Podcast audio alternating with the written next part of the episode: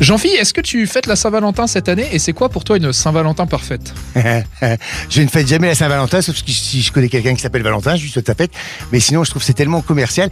Je, je n'attends pas un jour précis pour prouver mon amour à l'autre, ni lui témoigner. Tu vois, l'amour, c'est c'est quotidien, c'est journalier, c'est c'est l'attitude.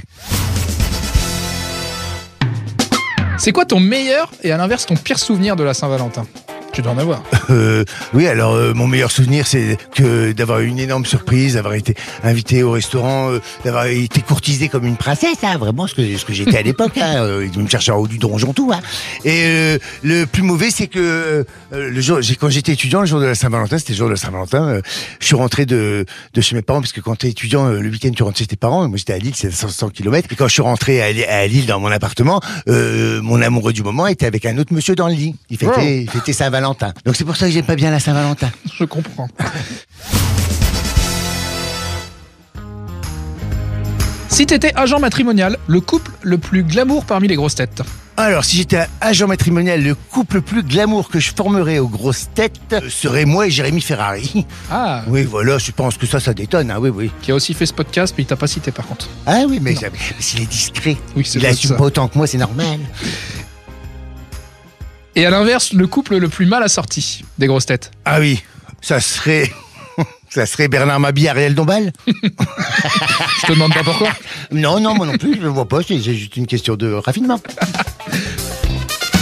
Ton film d'amour préféré? Ah, mon film d'amour préféré. Je vais faire mon PD en disant Pretty Woman, hein, mais euh, c'est c'est- oui forcément une histoire d'amour entre deux êtres. Hein, tu, c'est ça que tu veux dire? Un film d'amour. Ouais, un film très beau. Euh, j'a- J'adore Nuit Blanche à Seattle.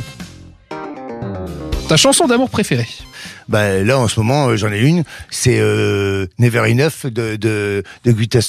Voilà. Très bien. Ça c'est très beau. Puis ça me met les poils à chaque fois. Genre je pleure à la télé et tout. Et je prends ma chatte dans les bras parce que j'ai personne d'autre à prendre.